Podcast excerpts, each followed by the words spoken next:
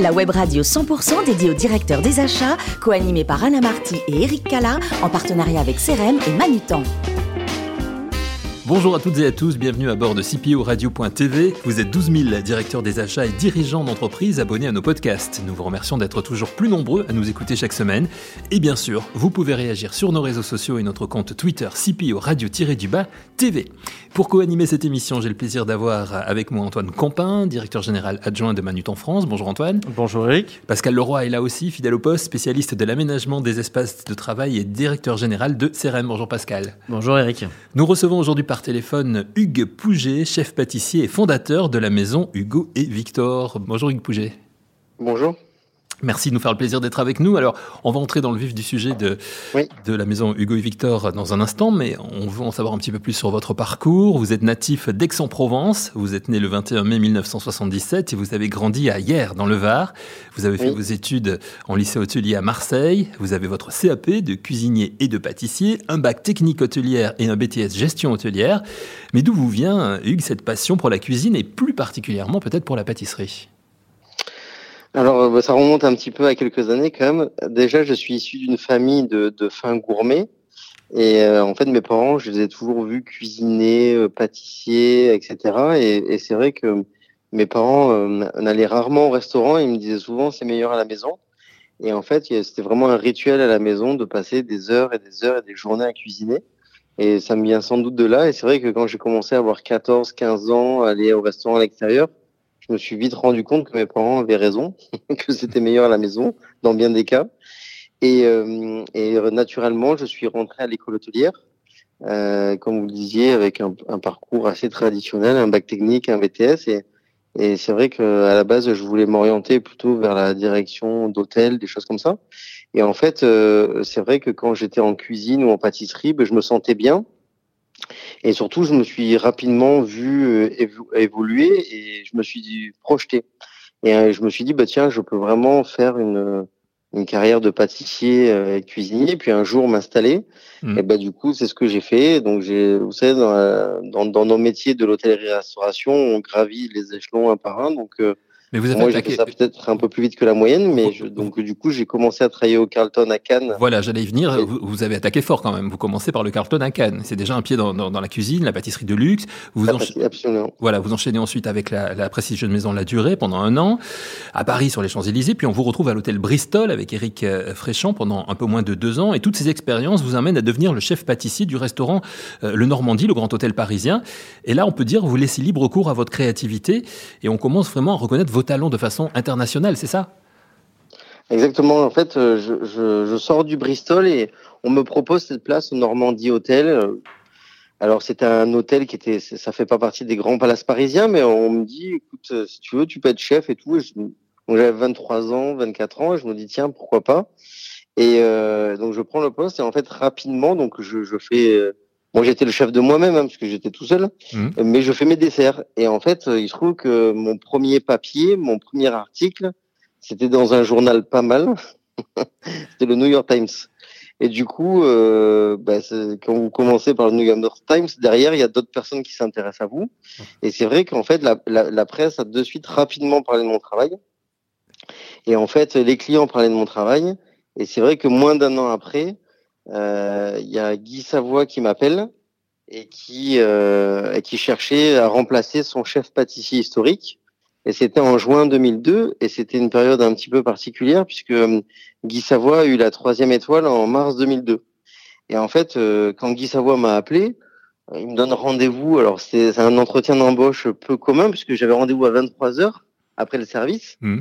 Et il m'avait appelé le matin et toute la journée, je me dis bon, c'est pas possible qu'il veuille m'embaucher aux trois étoiles.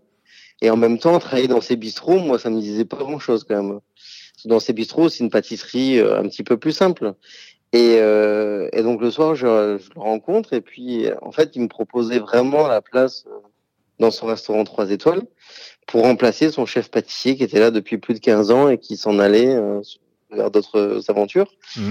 Et du coup, bah, j'avais 24 ans et demi, quelque chose comme ça, 24 ans. Et du coup, euh, ben voilà, à 24 ans, j'étais chef pâtissier de Guy Savoie. Et, et là, une belle aventure aussi, puisque vous participez à la création du, du, du restaurant du Caesars Palace à, Las Vegas. Mais à 30 ans, vous décidez de, de, de quitter cette formidable maison. Pourquoi? En fait, euh, moi, je voulais euh, entreprendre.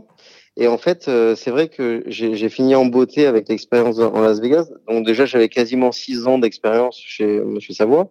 Donc c'était une belle expérience.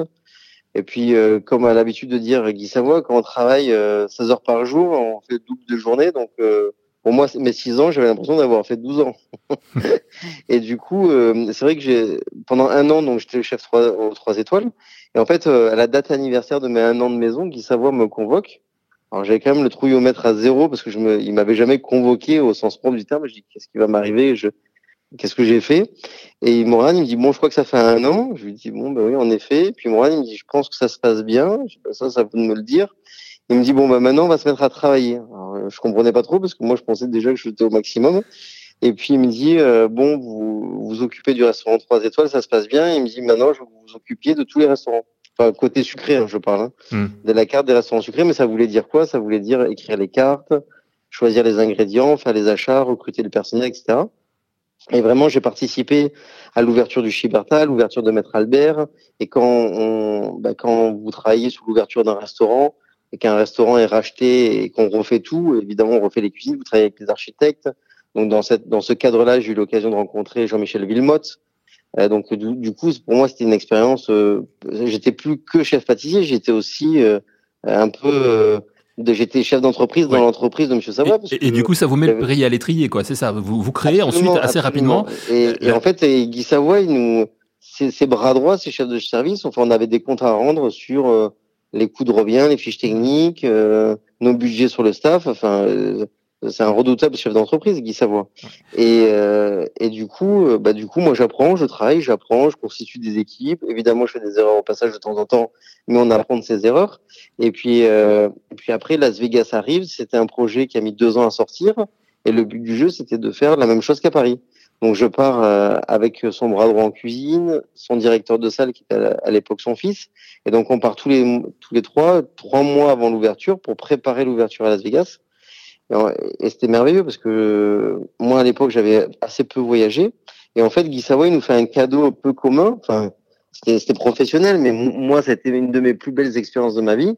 Il nous donne sa carte de crédit professionnel. Il nous dit, allez manger dans tous les restaurants de Las Vegas, en tout cas les plus connus. Comme ça, quand j'arrive, bah, vous, vous me faites une présélection des meilleurs endroits parce qu'en fait, il faut se resituer en 2006. Las Vegas, c'est vraiment à son apogée. Et en fait, le Win Hotel venait de sortir. Et en fait, chaque hôtel voulait vraiment avoir euh, le meilleur des cuisiniers. Donc, il y avait, euh, Robuchon au MGM, euh, il y avait Ducasse au Mandalay, il y avait Jean-Georges au Bellagio, il y avait Daniel Boulude au Win Hotel.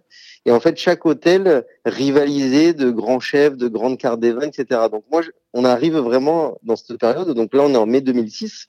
Et on va pas, on va pas aller, on va pas raconter toute l'histoire si vous le voulez bien, parce que ce qui nous intéresse, c'est aussi de, de, de, parler de la maison euh, euh, Hugo et Victor euh, que vous avez créée en 2009. Donc c'est une formidable aventure que vous vivez à Las Vegas. Ça vous met le pied à l'étrier, ça vous donne envie de créer cette maison qui arrive, que vous créez en 2009, qui fait combien de chiffres d'affaires aujourd'hui et combien de collaborateurs vous avez avant d'entrer dans le vif du sujet des achats avec. on est environ 70 et 5 millions et 5 millions. Alors, je vous laisse entre les mains de, de, de, Pascal et, d'Antoine parce que je sais qu'ils ont plein de questions à vous poser également. Très bien. À la lecture de votre interview, je, je me suis rendu compte que nous avions euh, plusieurs points communs. Euh, mais j'en retiens deux, euh, me semble-t-il. Euh, nous aimons euh, tous les deux le sucré et le chocolat, et puis nous aimons bichonner nos clients. En tout cas, c'est ce que j'ai lu de vous. Et chez Manutan, ben, nous, sommes, euh, nous sommes effectivement rivés sur le, NPS, le Net Promoter Score, parce que euh, nous pensons que les entreprises qui durent sont celles qui rendent leurs clients heureux. Ma question est, euh, de votre côté, comment mesurez-vous la satisfaction de vos clients et quels sont les, leviers que vous arrivez à actionner pour aller plus loin? En fait, vous avez entièrement raison. On, porte beaucoup d'attention au bonheur de nos clients et au retour client. En fait, euh, souvent je dis à mes équipes, notre métier c'est pas que de fabriquer, de vendre des gâteaux, c'est euh, aussi euh, que nos clients soient contents, bien servis, bien accueillis. Aujourd'hui, on est dans un monde difficile et quand on vient acheter un gâteau, on est quand même dans un dans un état d'esprit plutôt favorable. Et déjà, il faut extrêmement bien les accueillir Et, on a mis des petites règles en place, comme dire bienvenue. Alors ça paraît tout bête, mais en fait dans le commerce aujourd'hui, on ne vous dit pas souvent bienvenue quand vous rentrez dans une boutique. Et aujourd'hui, on est très très sensible à tout ce que les clients peuvent euh, nous dire, nous écrire. Et en fait, dans la boutique, on a mis en place un reporting, c'est-à-dire que tous les soirs, dans, les, dans nos boutiques, euh, nos collaborateurs nous font remonter tous les soirs le, on va dire les informations d'usage, le chiffre d'affaires, le ticket moyen, le nombre de, passages, mais ils ont aussi des informations à nous donner sur, euh, on va dire, les modalités de la journée et aussi sur les retours clients. Et en fait, tous les, en fait, toutes les petites remarques des clients, on demande à nos collaborateurs de les noter. Et en fait, nous, après, on le traite. Et quand vous avez une remarque bah, qui, qui arrive qu'une seule fois, bon, vous dites, euh, euh, bon, bah c'est, ça, ça peut arriver que quelqu'un soit pas content et pour un sujet très précis et parce que c'était propre à lui. Mais quand il y a une remarque qui se répète une fois, deux fois, trois fois, ça veut dire qu'on fait quelque chose de pas très bien. Donc du coup, ça nous permet de, comment on gère ça au quotidien et, et que vraiment on archive toutes ces données. Ça permet au fur et à mesure de peaufiner euh, et vraiment de polir notre travail sur bah, l'accueil client, le retour client, etc. Ça c'est le premier point. Le second point, ça peut arriver qu'on reçoive sur l'adresse contact euh, de l'adresse mail de l'entreprise des gens euh, qui peuvent se plaindre, qui peuvent faire part de leur insatisfaction sur de temps en temps euh, sur l'accueil ou peu importe le sujet. Et déjà, on fait en sorte de leur répondre toujours dans des délais évidemment raisonnables.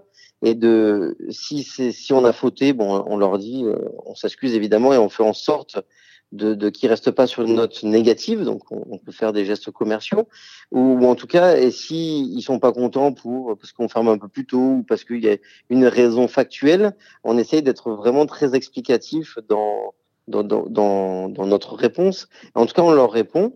Ça, c'est pour la, partie retail. Après, pour la partie B2B, on a une grosse activité B2B, donc on fournit des hôtels, des restaurants ou des ou vraiment les cadeaux d'entreprise en fin d'année, les boîtes de chocolat qu'on envoie dans la France entière. Euh, déjà, aujourd'hui, on est dans, dans un monde du lastminute.com, si vous me permettez l'expression. C'est-à-dire que j'ai même vu, moi, évoluer mon travail en, plus de dix ans. Avant, les entreprises, quand elles commandaient des boîtes de chocolat, ils s'y prenaient, les entreprises s'y prenaient en octobre, novembre. On envoyait un devis. Une semaine après, on nous répondait, c'était validé, etc. Aujourd'hui, on a quasiment plus de commandes en octobre, novembre.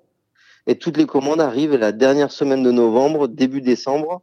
Et en fait, on doit tout envoyer entre le 10 et le 20 décembre. Mais c'est très net. Et l'évolution en 12 ans, c'est vraiment fait. Et aujourd'hui, les gens veulent, quand tu, une secrétaire appelle ou, ou quelqu'un aux achats appelle une entreprise pour nous faire un devis, eh ben, ils nous appellent, ils disent, ben, on veut le devis, ben, c'est maintenant. Donc, du coup, euh, il faut quand même une, une, agilité, une dextérité pour pouvoir avoir un appel entrant et faire en sorte que, ben, on lui réponde dans des délais qui lui, c'est même pas qui lui conviennent, qui, nous imposent. Et je vais vous donner un exemple. Il y a une société, il y a quelques années, qui m'appelle, une société habituée, euh, qui ont travaillé depuis des années. La collaboratrice que je connais m'appelle à 9h un matin, c'était vraiment, euh, on devait être le 2 ou le 3 décembre. Elle me dit, bonjour monsieur Pouget, je voudrais un devis pour X boîtes de chocolat, euh, deux devis. il y en avait pour 12 000 et 20 000 euros. Donc c'était quand même un joli budget. elle me dit, je, donc je lui dis, bah, très bien, je reviens vers vous sous quelques jours. Elle me dit, ah non, non, non, elle me dit si j'ai pas les devis à 14h, c'est même pas la peine de vous me les envoyer parce que j'ai rendez-vous avec mon boss à 14h, on statue à 14h. Alors vous, vous, me faites, vous me faites penser, parce que ça fait une belle transition avec les questions que j'allais vous poser ensuite, qui est cette transformation dont vous parlez, et je voudrais savoir si elle existe aussi euh, dans, euh, dans votre monde, dans le monde de la gastronomie, qui concernait la digitalisation. Est-ce que vous estimez que la gastronomie se digitalise? On parle beaucoup d'e-shop, de click and collect. Oui, absolument. Il y a une vraie digitalisation de notre métier dans la gastronomie. Euh, non seulement on le voit sur plusieurs points, notamment sur le click and collect.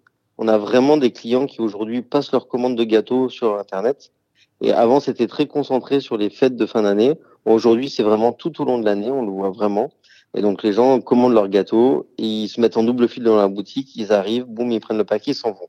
Ça, c'est le premier point. Le deuxième point, c'est ça s'est vraiment démocratisé de commander ces chocolats sur Internet. Euh, ou de faire livrer des gâteaux, des cadeaux, donc de boîtes de chocolat, des cakes, des financiers, etc.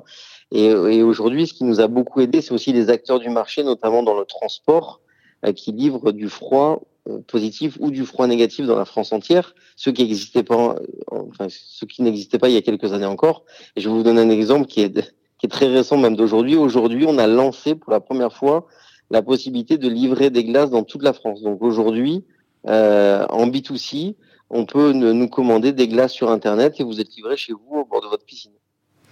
Je vous remercie beaucoup. Pascal également a une question pour vous, Hugues Pouget. Oui, alors déjà bravo pour votre réussite, c'est votre parcours que je trouve admirable. Euh, je voulais vous poser une question par rapport au retail, qui est, puisque c'est votre, votre, également votre secteur, mais euh, le retail était profondément et durablement impacté en France par des événements euh, sociaux à répétition. Donc on a eu les gilets jaunes, on a eu des grèves de transport, etc. et puis des confinements successifs qui ont plutôt aggravé le phénomène. quels sont vos plans de développement pour votre marque à l'avenir? Est-ce que ça passe par le retail? Est-ce que ça passe par autre chose? Alors c'est vrai que le retail, euh, en fait, dans le retail, il y a le retail et le retail à Paris. Oui. Ce qui est encore autre chose. Parce que vous pouvez ajouter dans tout ce bazar que vous venez de citer la circulation parisienne et les choix de la mairie de Paris, euh, qui, qui, qui, est un vrai problème pour nous. En fait, euh, nous, notre, euh, nos modèles, c'est évidemment le retail, parce qu'on a un flagship parisien et on est obligé d'avoir un flagship dans nos métiers. Mais j'ai aussi les franchises à l'étranger, au Japon, en Corée, et puis là, on est en égo avec d'autres pays. Donc ça, c'est un premier point de développement. Le, là, l'énergie, les ressources qu'on met sur la, la, le commerce digital euh, vraiment porte ses fruits. Donc on va continuer à appuyer sur ce sur ce niveau-là de enfin sur ce, ce segment pardon. Et après, nous on fait du B2B dans la France entière pour les hôtels. Euh, on, vend les glaces. Par exemple, on a un contrat avec le groupe Accor, tout ce qui est Sofitel, Pullman, M Gallery. Donc on envoie des des desserts et, des glaces dans la France entière. Euh, donc voilà, et après, je, je, fais de plus en plus de consulting et de signature de cartes. Là, on est en égo avec un hôtel euh, en Espagne, un très très bel hôtel, euh, pour qui nous achète nos glaces, que je signe la carte des desserts. Et du coup, c'est une façon aussi de se développer et, et de, faire évoluer le rayonnement de la marque, parce qu'on est dans un lieu où du coup on a ce, ce, business model est, très favorable parce qu'en fait j'ai pas de charge. J'arrive je mets mes produits les clients me voient voient ma marque. Moi je donne du conseil et en fait euh, le, on va dire le value money est bon puisque je vends mes produits dans un lieu dont j'ai pas de charge. Et en plus euh, je vous allez me permettre cette expression moi je vends un peu du jus de cerveau c'est-à-dire je vends mes recettes je vends mon expertise je vends mon savoir. Et du coup c'est aussi un axe de développement Merci euh, beaucoup. Je sais pas vous, Antoine et Pascal, mais quand on écoute euh, euh, Hugo Pouget comme ça, on a envie de passer directement au dessert et de goûter vos glaces, celles de la maison Hugo et Victor. Merci. Je conseille de les commander sur Internet. voilà, on va les commander sur, sur Internet, pas de souci. le bateau est prêt pour l'été? Oui, absolument. Parce que je sais que vous adorez la mer, vous aimez ça. Hein, Merci en tout cas d'avoir participé à cette émission. Euh, merci également à vous Antoine et Pascal. C'est la fin de ce numéro de CPO Radio.tv. Retrouvez toute notre actualité sur nos comptes Twitter et LinkedIn. Et on se donne rendez-vous mercredi prochain à 14h pour accueillir un nouvel invité. Merci beaucoup Yves Pouget. L'invité de la semaine de CPO Radio.tv, une production B2B Radio.tv en partenariat avec CRM et Manutan.